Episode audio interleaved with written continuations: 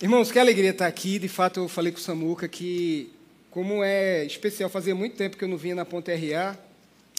E vindo do estacionamento para cá, a gente volta à memória de várias coisas que a gente viveu aqui. De fato, eu e minha esposa decidimos, Dé está em casa lá, um abraço para minha esposa. A gente decidiu ir para Caruaru por um contexto familiar específico, não foi para abrir igreja lá, mas Deus e seus planos, Deus e os seus caminhos nos levaram a encontrar um grupo de irmãos que hoje lá somos a ponte. Sua igreja em Caruaru, uma igreja linda que tem crescido, que Deus tem sido gracioso, que como aqui também tem projetos sociais já acontecendo, temos dois anos lá, e eu queria de verdade que se você passar por lá, não deixa de ir. Começa a seguir a gente lá, fazer uma propaganda, né? Arroba ponto Caruaru, você segue, acompanha, enquanto estiver em Caruaru, participa com a gente, tá? Mas, meus irmãos, a gente vem hoje falar, e hoje é um dia muito especial que a gente vai celebrar a ceia do Senhor. A ceia do Senhor é o sacramento deixado pelo Messias, que fala do que é muito falado na fé cristã e é o centro da nossa fé, que é a morte e o sacrifício de Jesus.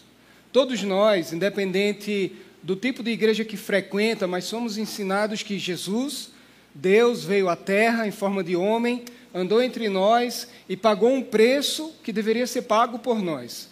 No Antigo Testamento, toda a Torá ensinava que para cada pecado um sacrifício específico de animal era necessário.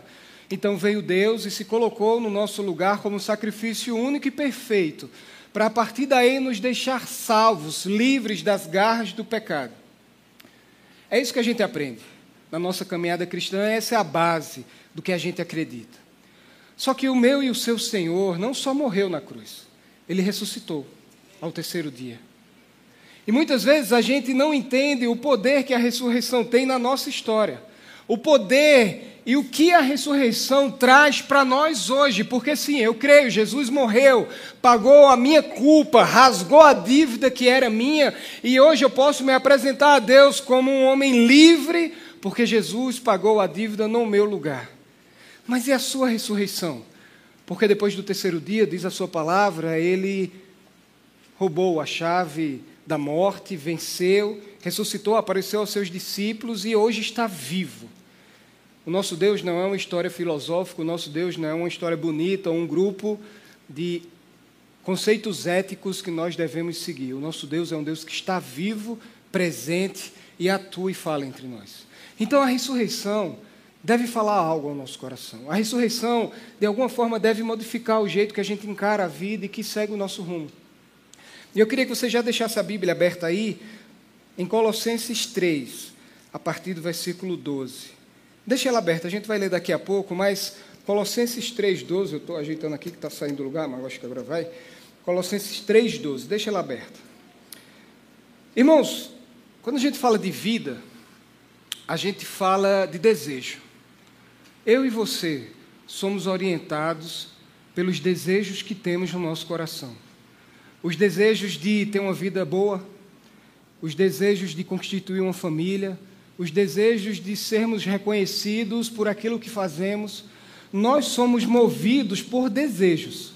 Se você deseja prosperar financeiramente, o desejo que há em você faz com que você faça coisas para atingir esses objetivos e esses alvos.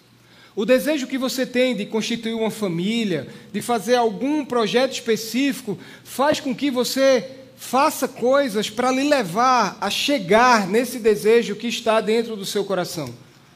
O desejo de ser mais saudável, de emagrecer, faz com que você vá à academia. O desejo nos move. Nós somos homens e mulheres movidas pelo que está dentro do nosso coração pelo aquilo que desejamos, que ansiamos. Isso é a vida. Isso desde uma criança até um idoso. Em qualquer fase da nossa vida, o desejo nos move. O desejo nos impulsiona, o desejo nos faz tomar decisões e escolher caminhos. Só que tem um texto em Isaías 53, e eu vou ler aqui numa versão a mensagem do Eugene Peterson, que diz o seguinte: Ele recebeu o castigo e isso nos restaurou. Por meio das feridas dele, somos curados. Somos como ovelhas que se desviaram e se perderam.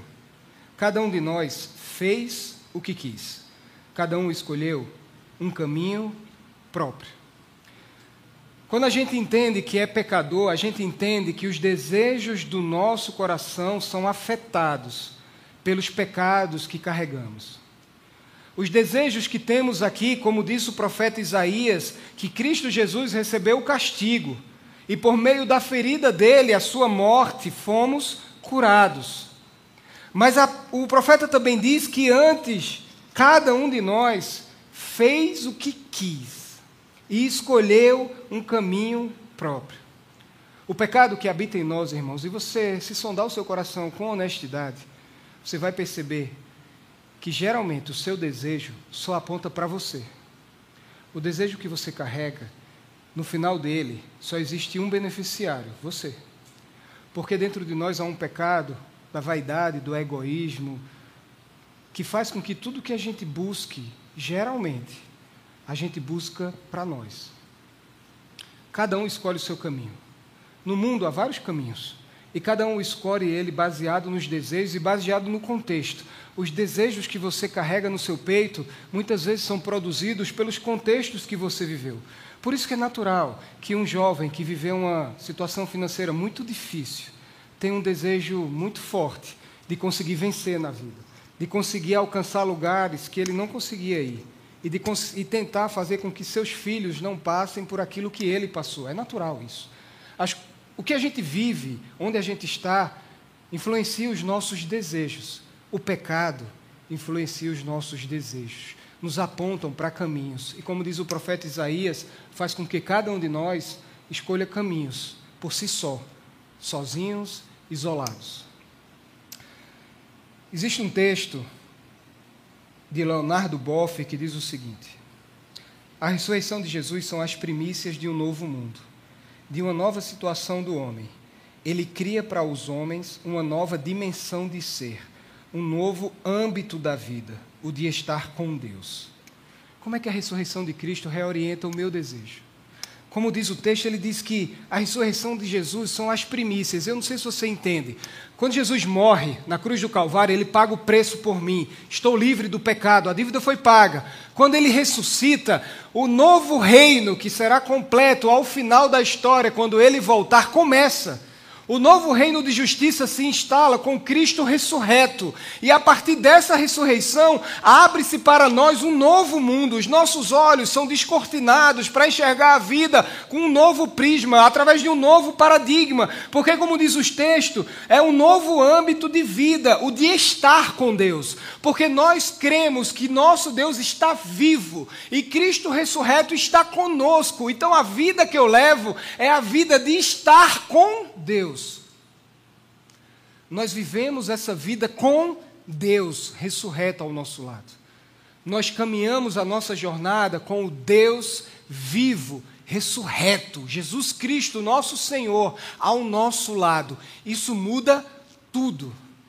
E isso deve reorientar os nossos desejos. Porque o que antes nós éramos como ovelhas perdidas, cada um escolhendo o seu próprio caminho, Agora, livres do pecado, andamos ao lado do Salvador, até aquele dia. E andar com Deus muda quem somos, muda o que desejamos. Mas quais são os novos desejos que devem estar no nosso coração? Quais são as coisas que nós devemos internalizar dentro de nós? E aí, o texto de Colossenses, o apóstolo Paulo nos ajuda nesse caminho. Porque Colossenses 3, versículo 12, o texto diz o seguinte: Portanto, como povo escolhido, santo e amado, revistam-se de profunda compaixão, bondade, humildade, mansidão e paciência. Suportem-se uns aos outros e perdoem as queixas que tiverem uns contra os outros. Perdoem como o Senhor lhes perdoou. Acima de tudo, porém, revistam-se do amor, que é o elo perfeito que a paz de Cristo seja o juiz em seus corações, visto que vocês foram chamados a viver em paz, como membros de um só corpo. E sejam agradecidos. Habite ricamente em vocês a palavra de Cristo. Ensinem e aconselhem-se uns aos outros com toda sabedoria. E cantem salmos, hinos e cânticos espirituais com gratidão a Deus em seus corações. O apóstolo Paulo, que encontrou Cristo ressurreto na estrada de Damasco, ele olha para a igreja em Colossos e diz: Irmãos, com Cristo ressurreto ao nosso lado, a vida da gente passa a ter outro significado. E ele começa dizendo: portanto, portanto, que Cristo morreu, e a gente vai experimentar e relembrar isso na ceia. Portanto, que estou livre do pecado. Portanto, que Cristo ressuscitou dos mortos. O que é que ele diz? Como povo escolhido, santo e amado, revistam-se de profunda compaixão, bondade, humildade, mansidão, paciência. A primeira coisa que Paulo fala é de uma tríade, um tripé. Sabe um tripé? O tripé é a forma mais simples de sustentar alguma coisa. Com dois pés, só a gente, que a gente consegue se equilibrar, mas um ser inanimado precisa de pelo menos três, como esse tripé de câmera, para se equilibrar. E ele coloca um tripé, começando dizendo que povo escolhido de Deus. O apóstolo Paulo olha para mim, para você, e diz: irmão, como em outras religiões que precisam ser feitos sacrifícios para chamar a atenção do Deus que eles servem, como em outros lugares que você precisa cumprir certos rituais para que o Deus que é adorado se sinta atraído a estar naquele lugar, nós não somos assim porque nós fomos escolhidos, foi uma decisão dele nos amar. Nós somos o povo escolhido, porque independente de quem você é, do que você fez e da capacidade que você tem, o Senhor Jesus decidiu me amar, lhe amar e está conosco. O apóstolo Paulo começa esse tripé dizendo: irmão, não é pelo que você faz, é pelo que ele decidiu. Deus decidiu andar ao seu lado, meu irmão. Deus decidiu lhe amar. Esse é o primeiro ponto que deve guiar a jornada da nossa vida de um homem e de uma mulher que anda com Deus ressurreto. Nós somos escolhidos. Não é a sua capacidade, não é o seu dinheiro, não são os seus recursos, não é a sua beleza, não é a falta de recursos, não é nada disso. Foi uma escolha. Deus decidiu nos amar. Isso faz com que você jogue fora a culpa e o peso que os fariseus querem colocar nos nossos ombros, de sermos perfeitos para agradar o coração de Deus e Deus se agradar de nós. Não é assim que a gente aprende em alguns lugares? Eu preciso ser tão bom que Deus se agrade de mim. Deus decidiu me amar no poço do pecado. Deus decidiu me abraçar quando nada em mim tinha valor. Você é escolhido, você é escolhida. Em segundo lugar, o apóstolo Paulo diz que além de escolhido, você é santo. Cristo ressurreto paga um preço que era meu. Sabe, irmãos, quando alguém tem uma dívida contra você e chega uma terceira pessoa e diz que pagou, você não precisa ir lá. Você não precisa mais ir lá pagar nada. Foi pago, acabou, encerrou aquela dívida, encerrou aquele assunto. Você não é santo porque você não peca. Você não é santo porque você faz tudo certo.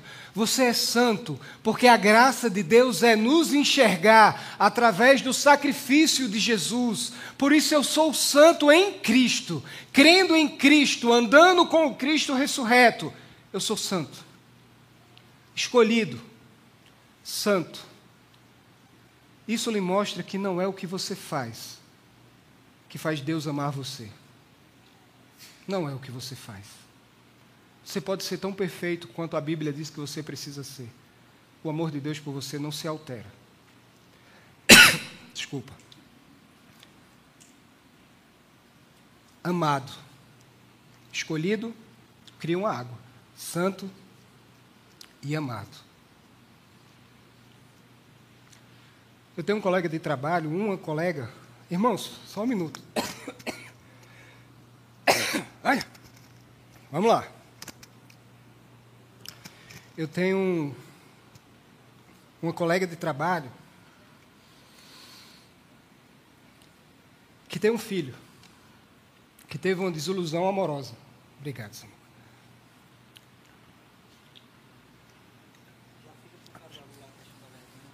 Não, você tem que ir Caruaru.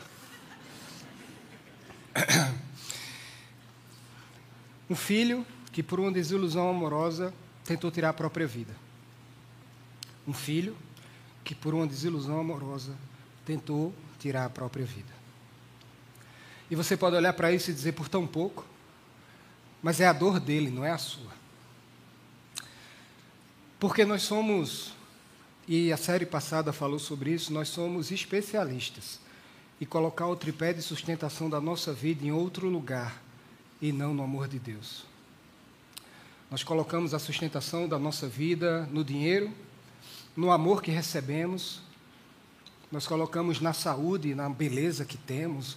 O tripé da nossa vida, às vezes, está posto em um lugar que é uma areia movediça, e quando nos é tirado, bate um desespero em maiores proporções. Pessoas tentam tirar a vida em menores proporções. A gente entra em depressão, fica deprimido, sem saída. O apóstolo Paulo olha para mim, para você, e eu quero dizer isso com todo o coração, meu irmão. O tripé que sustenta a sua fé em Cristo é saber que você é povo escolhido, santo e amado. Amado por um Deus que não altera o tamanho do seu amor pelo pecado que você carrega. Amado porque Deus não exige um checklist de virtudes para que Ele comece a te amar. Você pode ficar seguro que o amor de Deus por você não diminui em nenhum centímetro, independente de quem você é e do que você faça. É sobre esse tripé que o apóstolo Paulo olha para a igreja em Colosso e diz: é nisso que vocês devem apoiar a sua vida. É nesse local que vocês se manterão seguros. E quando faltar dinheiro, e quando vier a decepção amorosa, e quando as coisas não correrem tão bem como você gostaria, saber que você é escolhido, santo e amado, lhe fará ter esperança de prosseguir. Mas ele continua dizendo: sabendo disso, que eu sou santo, escolhido e amado, ele diz: revistam-se. Revestir é vestir, é vestir uma roupa. Eu vou me revestir. E aí, meus irmãos, esse é o ponto. Porque aqui existe a diferença entre uma religião morta e a verdadeira fé em Cristo, porque o apóstolo Paulo diz: revistam-se de profunda compaixão, bondade, humildade, mansidão, paciência. Suportem-se uns aos outros e perdoem as queixas que tiverem uns contra os outros. Perdoem como o Senhor lhes perdoou. Acima de tudo, porém, revistam-se do amor, que é o elo perfeito.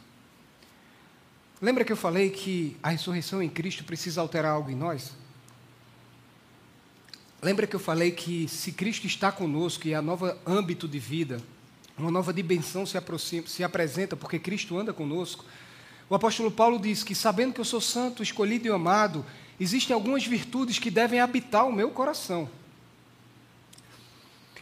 Os desejos que eu disse a vocês que nós carregamos, eles produzem em nós algumas virtudes ou não. E as virtudes que o apóstolo Paulo coloca, se você parar para prestar atenção, são virtudes que apontam não para você, mas para o outro. Porque profunda compaixão, bondade, humildade, mansidão, paciência são virtudes que apontam alguém em direção ao próximo. Profunda compaixão, se colocar no lugar do outro, ter paciência, ter domínio próprio para não reagir da situação, não reagir de uma forma negativa num momento específico com alguém. São virtudes que apontam para o outro, que alteram a minha relação com o outro, que me fazem andar movendo-me em direção ao outro. O apóstolo Paulo olha para mim e, além disso, diz: suportem-se uns aos outros, perdoem as queixas uns dos outros, perdoem como o Senhor lhes perdoou. Sabe, às vezes a gente acha que as virtudes que eu devo ter é decorar os versículos bíblicos que tem aqui. Em Caruaru tem a toca, como tem aqui também. E me chamaram para falar lá na toca, ia fazer uma série de perguntas. Pastor na Fogueira, o nome do, do negócio da toca lá. Aí você já imagina o nível de pergunta que a adolescente me fez lá, irmãos. Graças a Deus minha filha ainda não chegou lá. Aí teve um momento que quem é mais velho de igreja aqui vai lembrar de gincana bíblica, sabe? De perguntas bíblicas. Só que eu esperava que eles me perguntassem assim: quem é a mãe de Jesus? Maria? Qual é o primeiro livro da Bíblia? Gênesis. Eu fui preparado para isso, porque eu sou pastor da igreja. Mas o líder da toca olhou para mim com aquele olhar maligno, sabe? Dizendo: é agora. Aí ele começa assim: Pastor, quanto tempo durou o reinado de Jeobás? Eu meu irmão, não sei nem quem é esse cara. Pastor, qual o livro da Bíblia que termina com um ponto de interrogação? Eu, meu irmão, tu quer ir para o gabinete, é? Eu sei, irmão, qual é o livro da Bíblia que termina com ponto de interrogação. Esse eu acertei. A gente acha que a capacidade de obter virtudes como compaixão profunda, bondade, misericórdia, paciência, a gente obtém decorando isso daqui. Olhando para esse livro e decorando os seus textos, sabendo exatamente qual o versículo bíblico que fala sobre aquilo, a gente acha isso. A gente acha, como os fariseus acharam, que viver isso daqui, cumprir isso daqui piamente, vai me fazer absorver virtudes daqueles que andam ao lado do Deus ressurreto. Mas antes de saber que o livro de Jonas termina com um ponto de interrogação, o mais importante é saber por que ele terminou assim. Porque ele terminou porque Deus fez uma pergunta a Jonas: Jonas, peraí. Eu te mando salvar um povo, tu foge para uma baleia, eu te trago de volta, boto tu para pregar, o povo se arrepende, tu deita aqui, Está com raiva porque eu vou perdoar o povo que se arrependeu e agora está chateado porque a figueira que te dava sombra morreu. Peraí, tu está com raiva da figueira que te dava sombra e morreu e não está nem aí para milhares de pessoas que eu vou perdoar? É isso, Jonas? Profunda compaixão, Jonas. Paciência, Jonas. Misericórdia. Domínio próprio. Muito mais do que decorar o que está aqui escrito, o livro, a palavra do Senhor. E, meu irmão, para isso que existe o alicerce na nossa igreja, é para que a gente olhe esse texto e essas letras pulem aos nossos olhos. Esse texto fale conosco, agrida o pecado que há em nós, ministre ao nosso coração e saber de cada uma dessas histórias e do porquê elas foram concatenadas nesse livro, isso vai alterando quem eu sou e vai me aproximando mais de quem Ele é. Profunda compaixão, domínio próprio, bondade, misericórdia, mansidão, perdão mútuo. Isso são características de quem anda com Cristo ressurreto. Mas elas não vão vir com decorar esse texto, mas elas vão vir quando eu amar esse texto. As virtudes só virão com esforço. Existe um autor e me perdoe, meu francês, que faz muitos an anos que eu fui à França, nunca fui. Mas um, um autor que se chama Antoine de Saint-Exupéry. Ó, gostaram? Eu vi no Google, escutei várias vezes. O autor do Pequeno Príncipe, mais fácil. Um livro lindo que eu indico que você leia. Tem uma frase dele que não está no livro que diz assim: Se você quer construir um navio, não chame as pessoas para juntar madeira ou atribuir-lhes tarefas de, e trabalho, mas sim ensine-os ensine a desejar a infinita mensidão do oceano. Sabe, irmãos, nós temos desejos. Como disse o profeta Isaías, os nossos desejos estavam perdidos por aí. A gente escolheu o que queria. Cristo ressurreto, morto, pagou o meu pecado. E agora ele anda comigo. E agora eu tenho uma nova dimensão de vida. Isso altera o meu desejo. Porque quando você quer inspirar alguém a fazer alguma coisa, parece uma conversa de coach, mas não é. Se você ensinar ela e mostrar ela o que é que ela vai alcançar com aquilo que ela vai fazer, é muito mais produtivo do que simplesmente ensiná-la a fazer. Se você quer ensinar, isso aconteceu há muitos anos atrás, a gente começou o curso lá em Candeias, Plano Futuro Técnico, eu me lembro que o irmão, a gente ia nas escolas públicas para convidar alunos da rede pública para estudar durante um ano, pra, como se fosse um cursinho para a escola técnica, e aquele barulho da escola pública, não sei o quê, ninguém prestava atenção no que a gente estava dizendo, aí o irmão chegou lá e fez, quem quer ganhar 8 mil reais? Meu irmão, todo mundo parou, opa!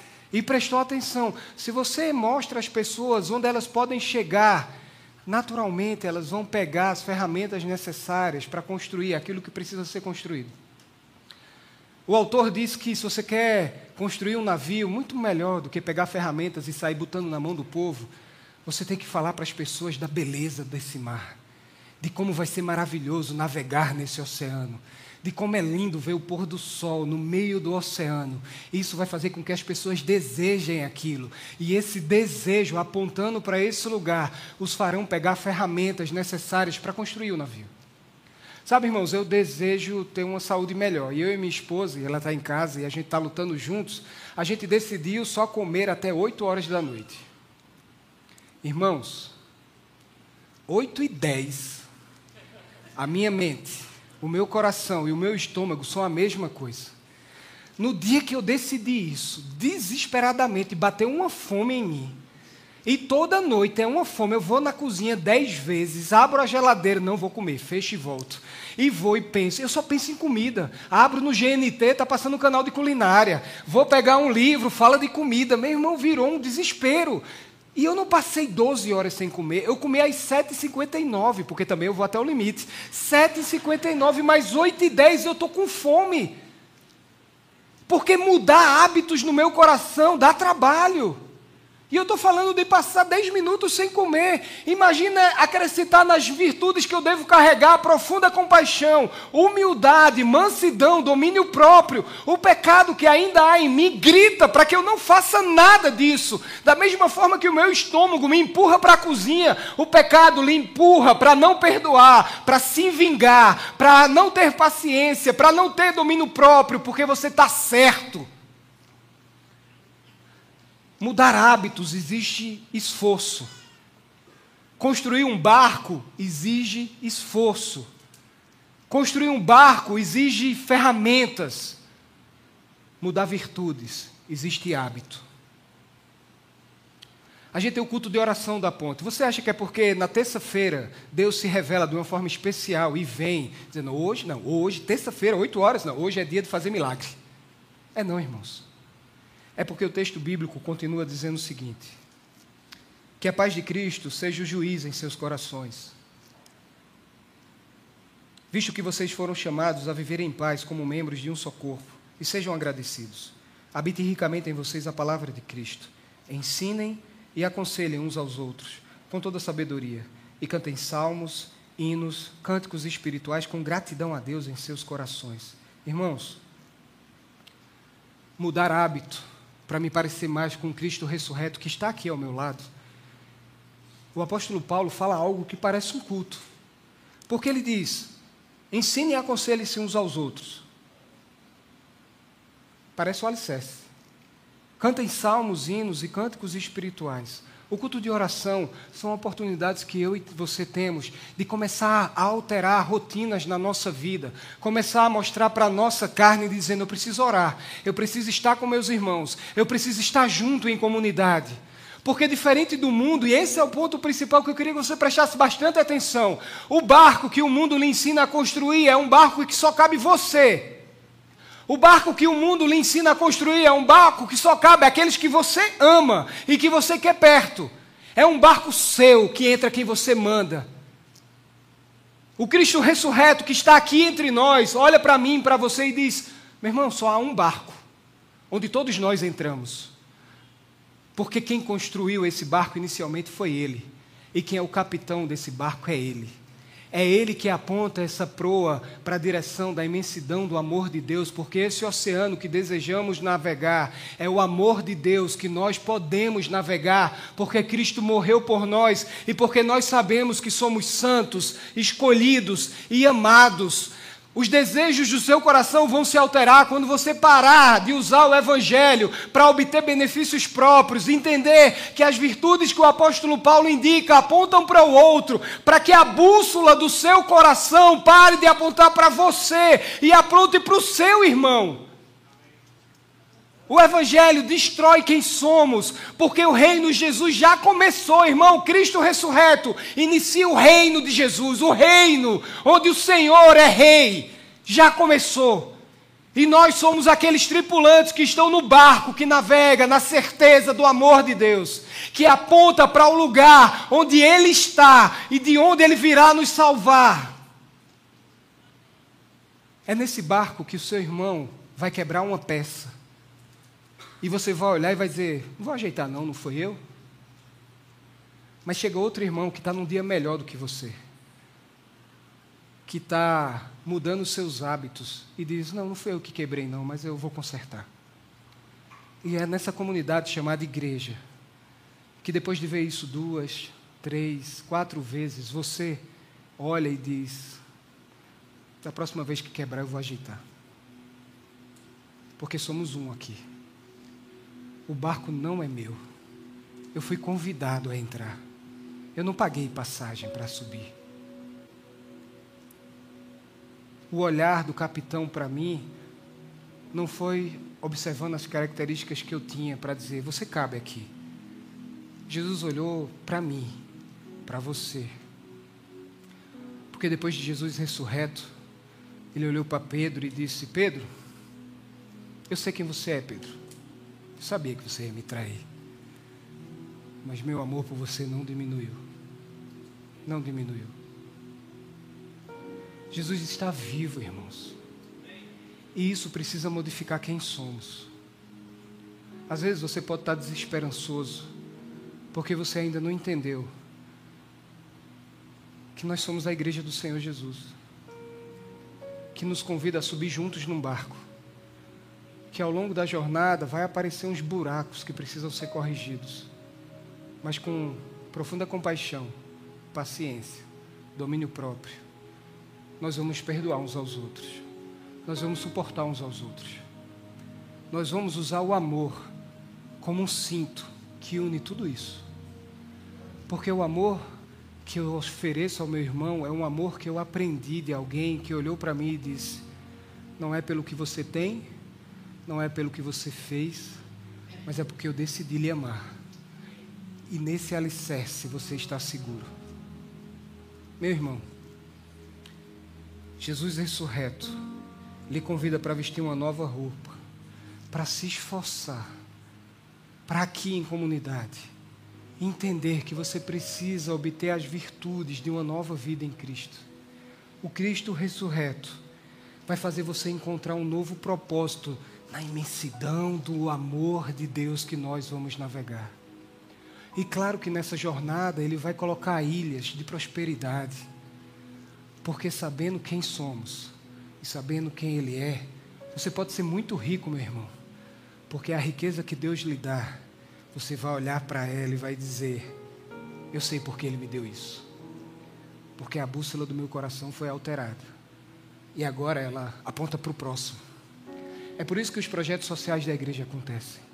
Porque homens e mulheres nesse lugar foram tocados pelo Espírito Santo e tiveram a bússola do seu coração alterada e entendem que aquilo que Deus lhes dá tem que ser usado para anunciar o evangelho daquele que está entre nós, vivo.